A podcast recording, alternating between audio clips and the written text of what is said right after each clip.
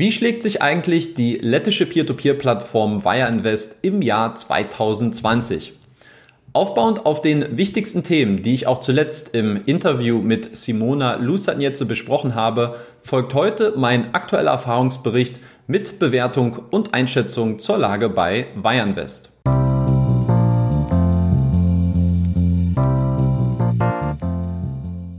Und damit herzlich willkommen zu einem neuen Video auf dem YouTube-Kanal von Rethink Peer-to-Peer-Kredite.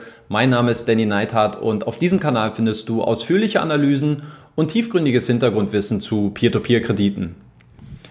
In den letzten Wochen wurde sich immer mal wieder ein Update von mir gewünscht bezüglich meiner Erfahrungen mit der lettischen Peer-to-Peer-Plattform Wireinvest und genau darum soll es auch in dem heutigen Video gehen.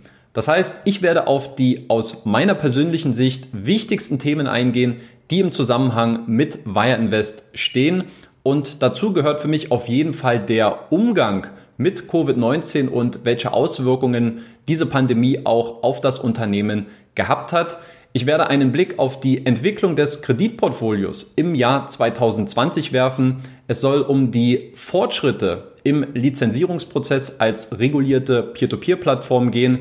Ich werde das Joint Venture Warmo zusammen mit äh, Twino thematisieren und es soll auch um die Fortschritte und die Entwicklung bezüglich der digitalen Bezahlplattform Violet gehen. Also, es gibt sehr viele spannende Themen äh, zu besprechen in der heutigen äh, Video. Deswegen dranbleiben lohnt sich auf jeden Fall. Und es gibt außerdem auch ein Investitionsguthaben in Höhe von 600 Euro für neue und bestehende Wireinvest Investoren zu gewinnen.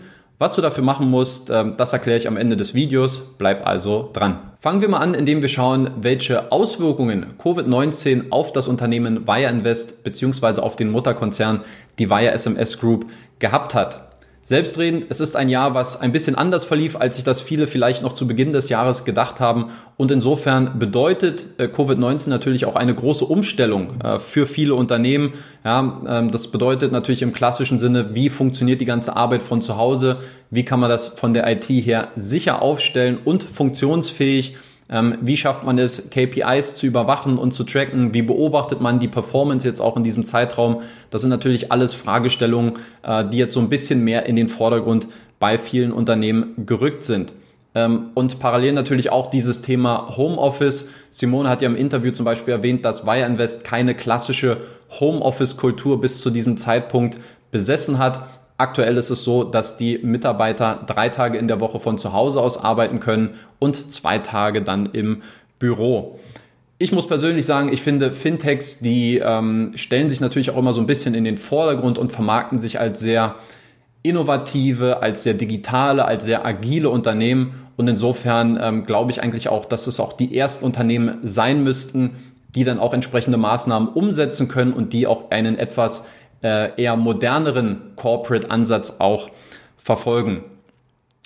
Schauen wir mal darauf, ähm, was das vielleicht auch in Zahlen bedeutet und was Covid-19 so für Auswirkungen ähm, abseits dieser organisatorischen Regelung auf Wire Invest gehabt hat.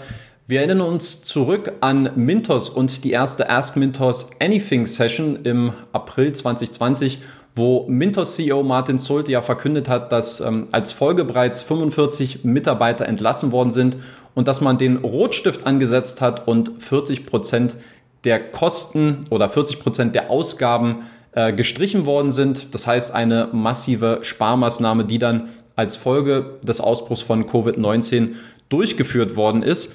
Wie sah das Ganze jetzt bei Wireinvest aus? Simone hat betont, man hat mit Wireinvest eigentlich auch schon in der Vergangenheit eher einen konservativeren Wachstumskurs verfolgt im Vergleich zu einer schnellen ähm, Skalierung. Und insofern ist es auch nicht verwunderlich, dass Wireinvest ähm, wahrscheinlich ein bisschen besonnener reagiert hat und auch nicht so stark jetzt äh, den Rotstift ansetzen musste. Insgesamt hat Simona gesagt, sind weniger als 10% der Mitarbeiter als Folge von Covid-19 entlassen worden. Es waren in der Regel immer ein bis zwei ähm, Mitarbeiter pro Abteilung, die dann äh, als Folge entlassen worden sind. Es gab Gehaltskürzungen und es wurde auch das Marketingbudget natürlich gestrichen. Man hat gesagt, wir wollen jetzt nicht um jeden Preis ähm, jetzt in diesen neuen Märkten, auch wo wir teilweise aktiv sind, Gas geben, sondern man hat das Marketing auch stark zurückgefahren und zu einem bestimmten Zeitpunkt sogar auch komplett gestrichen. Eine Frage, die für mich äh, persönlich sehr interessant ist, warum ist es eigentlich so ruhig gewesen um Wire Invest? Ja, also äh, wenn man sich so ein bisschen die Kommunikationspolitik des Unternehmens angeschaut hat in den letzten Monaten, dann muss man auf jeden Fall feststellen, dass es gerade auch im Vergleich zu anderen Peer-to-Peer-Plattformen, wo eine sehr große Transparenz und Kommunikationsoffensive äh, vorgeherrscht hat, dass es hier doch sehr ähm, auffällig ruhig um Wire Invest gewesen ist. Und ähm, Simone hat gemeint, dass es auf jeden Fall eine sehr bewusste Steuerung seitens des Unternehmens äh, gewesen ist und dass man es bevorzugt hat, einfach den direkten Austausch mit den Investoren zu suchen, äh, speziell über das Medium des Kundensupports. Das heißt, man hat sich wirklich sehr stark darauf fokussiert, in Einzelgesprächen sich dann äh, um die Anliegen der Investoren zu kümmern. Für mich persönlich ist es auf jeden Fall äh, legitim. Ähm, es zeigt für mich aber auch so ein bisschen, dass Wire Invest vom Status her immer noch so eine Peer-to-Peer-Plattform eigentlich eher aus der zweiten Reihe ist. Äh, man muss sich das vielleicht mal im Vergleich vorstellen. Mintos mit weit über 200.000 Investoren. Wire Invest steht aktuell bei circa 18.000.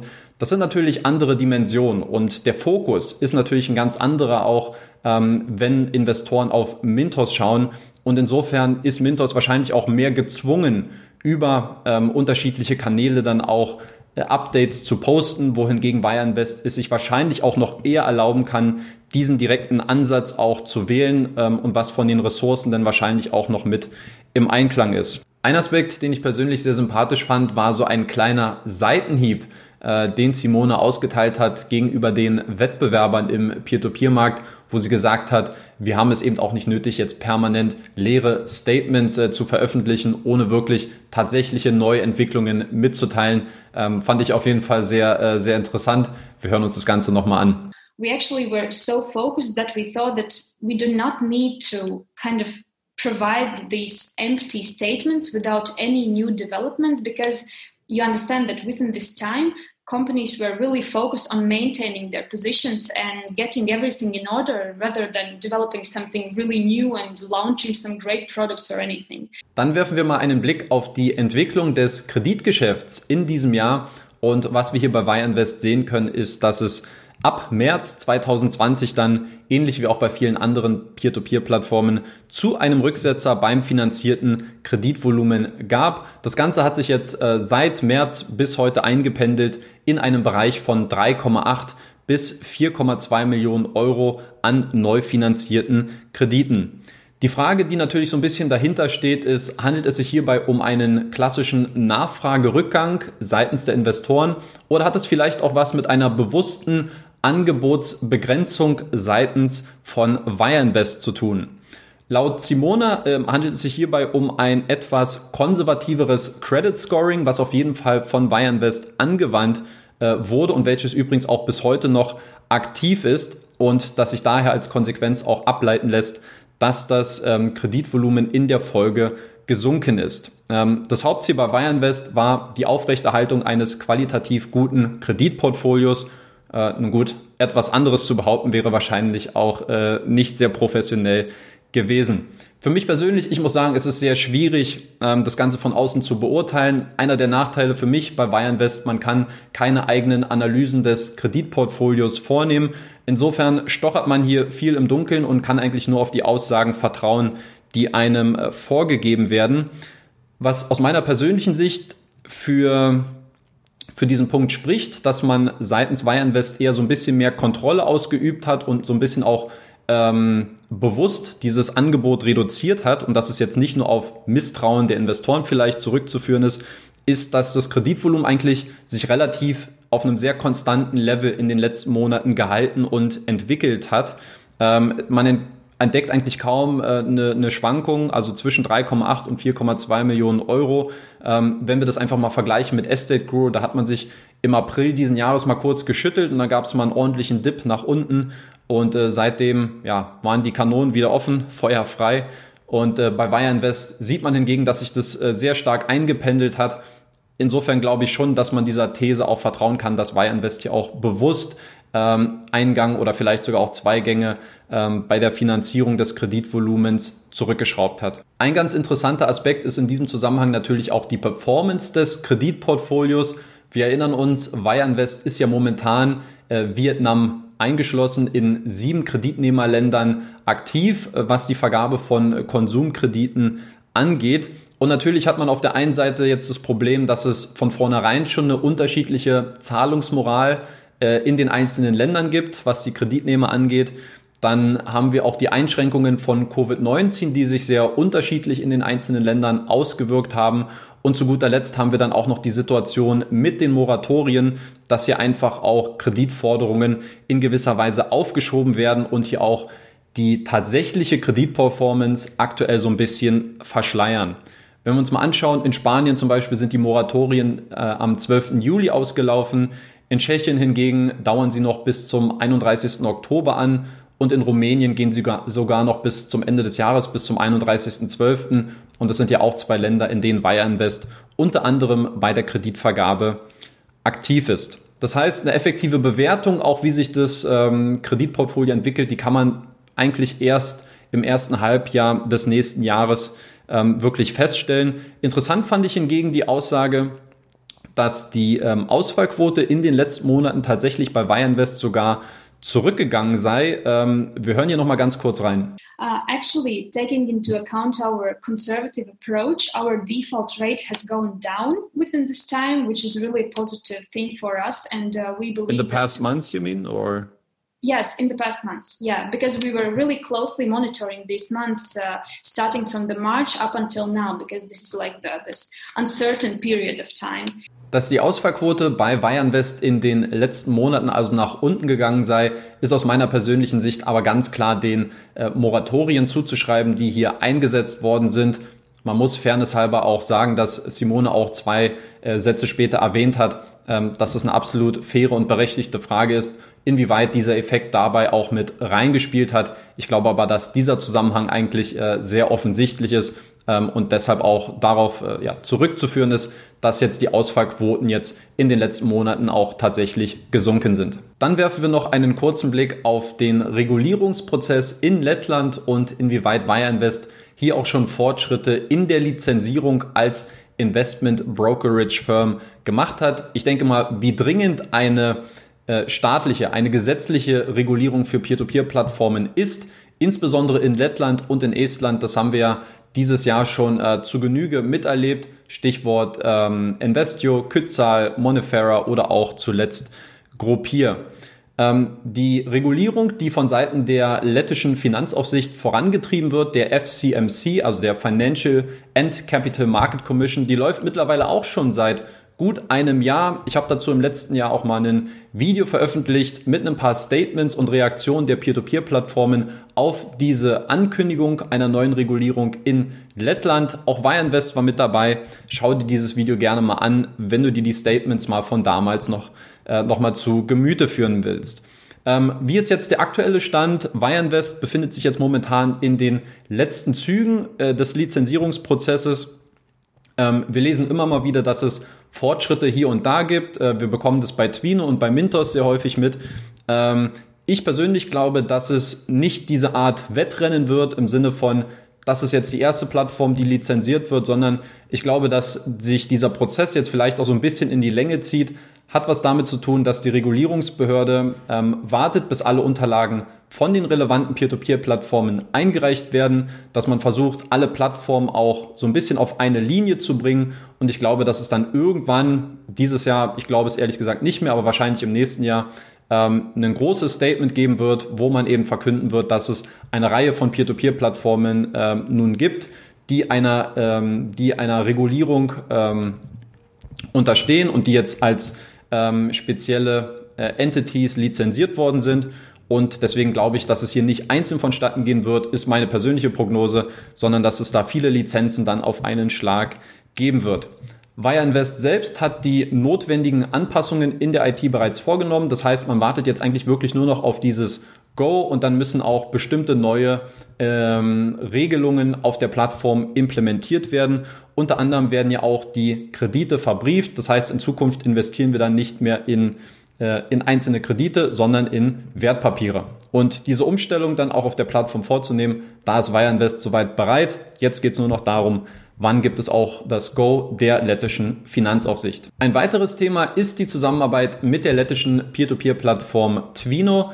Wir erinnern uns, Anfang des Jahres 2020 gab es ja die Ankündigung, dass Twino und Wireinvest zusammen ein gemeinsames Joint Venture gegründet haben, welches den Namen Vamo trägt und womit man die Kreditvergabe in Vietnam jetzt vorantreiben will. Und hier habe ich sehr interessante Zahlen bekommen, wie sich dort die Kreditentwicklung momentan in Vietnam gestaltet. Insgesamt hat man jetzt bis Mitte September knapp 25.000 Euro, äh, 25.000 Kredite finanziert und zwar mit einem Volumen von knapp 900.000 Euro. Momentan werden noch die technischen Details abgeklärt, aber es sieht sehr gut äh, aus, äh, dass wir auf Wire Invest bis Ende des Jahres dann auch in vietnamesische Konsumkredite auf der Plattform investieren können. Weitere Kooperationen mit Twino, die sind auch äh, geplant und befinden sich momentan in der Umsetzung. Als nächstes möchte man nämlich den philippinischen Markt ähm, erobern und hier ist das Unternehmen bereits gegründet und jetzt sollen auch zeitnah dann die ersten Kreditfinanzierungen vorgenommen werden. Allgemein dazu kann ich mal sagen, dass ich äh, persönlich finde, dass es ein ganz, ganz starkes Zeichen ist, dass es diese Zusammenarbeit zwischen Twino und Wire Invest. Wenn man sich das Ganze mal anschaut, so die beiden Plattformen, dann sind sie sich ja eigentlich relativ ähnlich, was ihre Historie angeht. Ja, beide sind schon mehr als äh, ein, Jahrzehnt, ein Jahrzehnt lang am Markt aktiv. Beide agieren mehr oder weniger auch in den gleichen äh, Kreditsegmenten, also bei den kurzfristigen Konsumkrediten, den sogenannten Payday Loans. Ähm, beide haben ihre Peer-to-Peer-Plattform seit 2015 beziehungsweise seit 2016 aktiv. Und äh, insgesamt gibt es eigentlich sehr, sehr viele Überschneidungen bei beiden Unternehmen. Und ich finde es einfach ein tolles Zeichen, dass man hier sagt, äh, man bündelt einfach die Ressourcen und versucht zusammen auch äh, zu wachsen und ähm, ja, das Kreditgeschäft auch in anderen, in neuen und unbekannten Märkten weiter voranzutreiben, auch außerhalb dieses Kontinents. Aus meiner persönlichen Sicht ein ganz, ganz starkes Zeichen, dass es hier nicht so dieses starke Konkurrenzdenken gibt, sondern dass sich beide hier wirklich auch für die Sache an sich zusammentun und wo beide auch das Beste für sich herausziehen können. Wie sieht's mit der finanziellen Performance bei Wire Invest beziehungsweise auch beim Mutterkonzern der Wire SMS Group aus? Hierzu gibt es noch keine Zahlen für das vorangegangene Geschäftsjahr 2019, was zu diesem späten Zeitpunkt des Jahres eigentlich relativ ungewöhnlich ist. Hintergrund ist der, dass ähm, es Deadline-Verschiebungen insbesondere bei den ausländischen Tochtergesellschaften gab. Insofern müssen wir uns noch ein bisschen gedulden, bis die ganzen Zahlen dann auch zusammenkommen für einen einheitlichen Report. Die Ankündigung ist aber auf jeden Fall da, dass es relativ zeitnah geschehen soll. Jetzt, wo ich das Video aufnehme, am 23. Äh, September gibt es noch nichts, was vorliegt, aber es soll wohl noch in diesem Monat passieren. Eine Sache konnte Simone aber bereits vorwegnehmen, nämlich dass der Umsatz ähm, des Konzerns in diesem Jahr oder im letzten Jahr bei 28 Millionen Euro lag. Das würde einer guten 10% Steigerung im Vergleich zum Vorjahr entsprechen. Da waren es 25,4 Millionen Euro. Und auch ganz interessant, es soll weiterhin auch eine, eine schwarzes, ein schwarzes Ergebnis unterm Strich stehen. Das heißt, man wäre wieder profitabel gewesen. Ich glaube, das ist eine Serie, die ähm, der Konzern jetzt bereits seit 2014 aufrechterhält. Ähm, wie die wirtschaftliche Performance im Jahr 2020 aussehen wird, klar, das ist so ein bisschen mit einem Blick in die Glaskugel verbunden und ist zum aktuellen Zeitpunkt auch sehr schwierig zu beurteilen. Aber was äh, sehr interessant gewesen ist und was Simona verraten hat, man hat in diesem Jahr einen sehr starken Fokus auf den Ausbau der digitalen Bezahlplattform Violet gelegt. Ähm, Violet gehört ja ebenfalls mit zum Wire SMS Group Konzern. Es ist äh, vor zwei Jahren erst äh, gelauncht worden, hat aber jetzt bereits schon mehr als 44.000 aktive Kunden. Und um das nur mal in Kontext zu setzen, das bedeutet zweieinhalb Mal so viele Kunden, wie die Wire Invest Peer-to-Peer-Plattform an Investoren hat. Also ein schönes und äh, sehr, sehr ordentliches Wachstum hier. Und ähm, aus meiner Sicht macht es durchaus Sinn und es ist auch sehr nachvollziehbar, dass ähm, das Unternehmen versucht, Violet so ein bisschen ins, äh, ins Zentrum der äh, Produktpalette auch zu setzen. Zum einen, weil die Bezahlplattform die Electronic Money Institution Lizenz unterhält von der ähm, litauischen Zentralbank.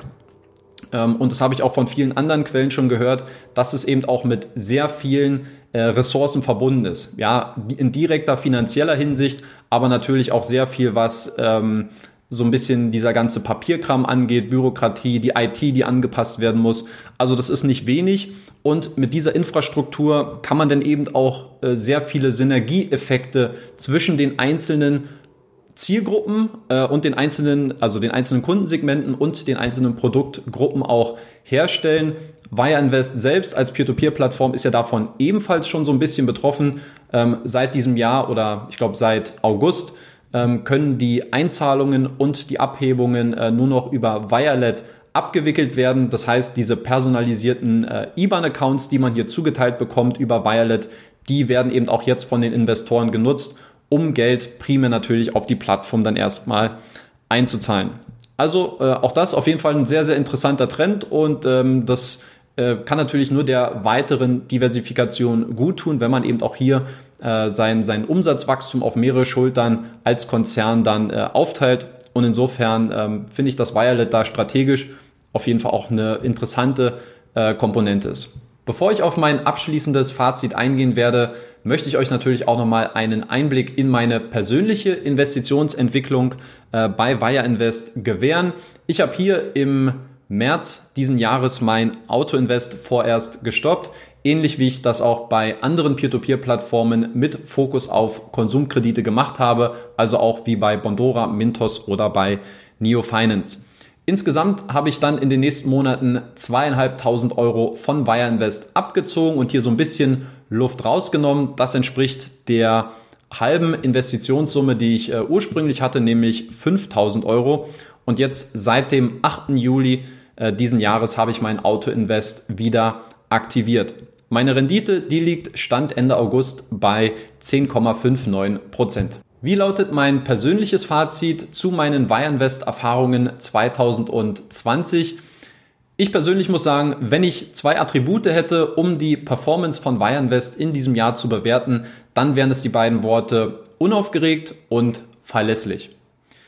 Klar, ich persönlich, ich hätte mir gewünscht, dass auf der einen Seite die externe Kommunikation noch ein bisschen offensiver gewesen wäre und dass man einfach proaktiv ähm, versucht hätte, die Investoren mit ins Boot zu holen und einfach noch transparenter ähm, versucht hätte aufzuklären, was sich momentan beim Unternehmen tut und was sich entwickelt.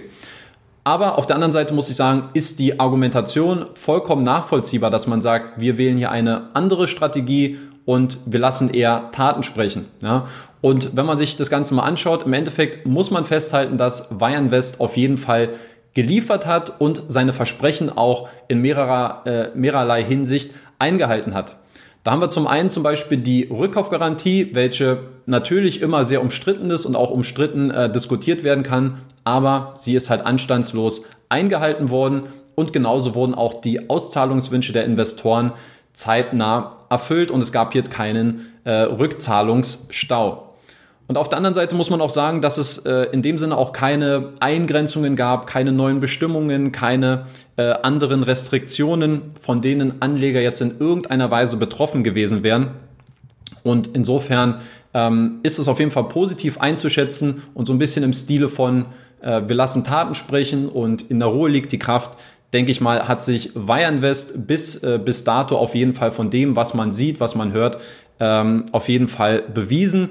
Und ich denke, dass es auch perspektivisch Mut machen sollte, dass auch in zweiter Reihe ähm, auch in Zukunft sicherlich zu den besseren Peer-to-Peer-Plattformen im Markt gehören wird. Dann kommen wir abschließend noch kurz auf die Bonuskampagne zu sprechen, mit der ich euch ja am Anfang so ein bisschen geködert habe. Also zum ersten, wenn ihr euch neu über meinen Affiliate-Link in der Videobeschreibung anmeldet, dann bekommt ihr automatisch einen 10 Euro Bonus gut geschrieben. Das heißt, der erste Kredit geht sozusagen auf mich.